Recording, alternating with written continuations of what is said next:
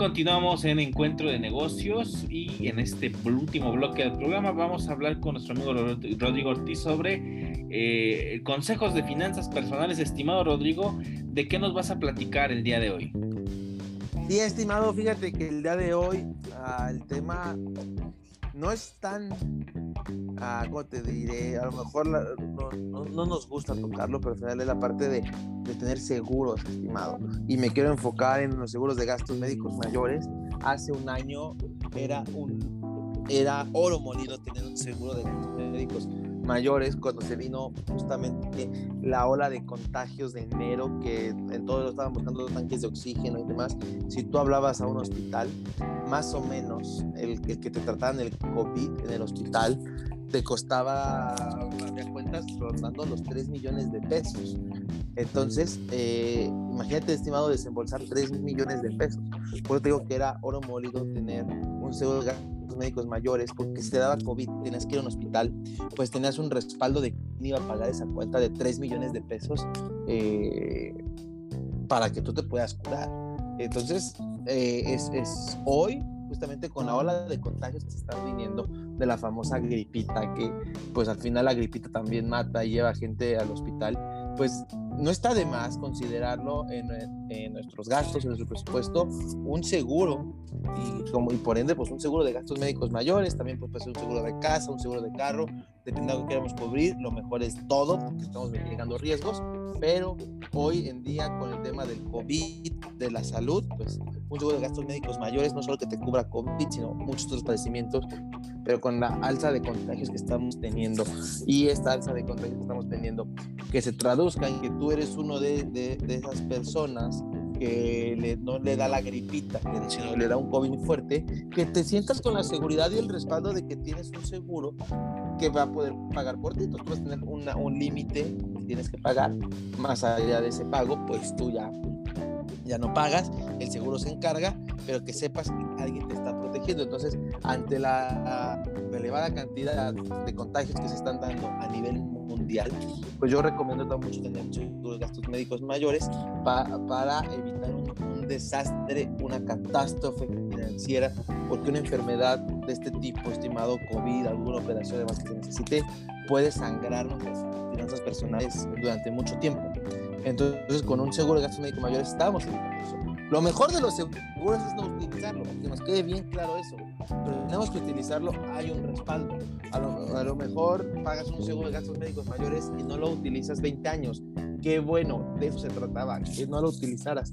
Pero ya que lo utilizas y te sale una cuenta como la que te estoy diciendo de COVID, el seguro se pagó solo durante esos 20 años. Entonces digo, lo mejor es no utilizarlo, pero si tienes que utilizarlo, que tengas un respaldo, estimado. Eso creo que es, una seguridad que nos da. Y por eso mi recomendación de ahorita es contar con seguros. Hablé de gastos médicos mayores por la cuestión del COVID, pero un seguro de casa, un seguro del carro, este, cualquier seguro es muy bueno porque ayuda a proteger las finanzas personales en el futuro. Lo ideal es utilizarlo, pero si se utiliza, pues estamos protegidos. Sí, estimado, creo que das un punto muy interesante. O sea, el seguro eh, no es, nadie desea que, utilizar un seguro. De lo que se trata es estar precisamente teniendo ese respaldo para cualquier situación.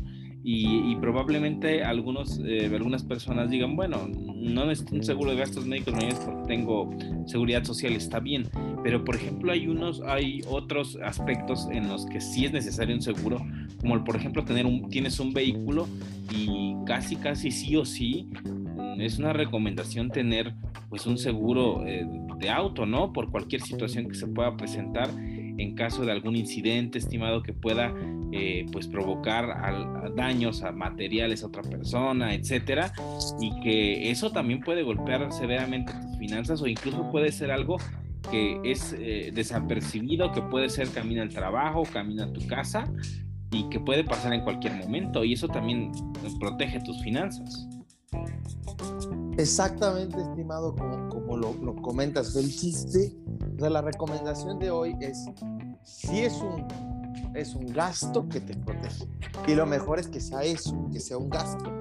Porque cuando se vuelve una inversión que te reditúa es cuando lo utilizaste, pero pues esa utilizada te puede, pues no puede ser lo mejor. O sea, no, no queremos enfermarnos, no queremos chocar, Y, no, no por contratar un seguro quiere decir que le estás atrayendo, que va a pasar, o alguna situación de este tipo. Pero pues al final, estimado, es una realidad, es algo que puede pasar, algo que nos puede tocar.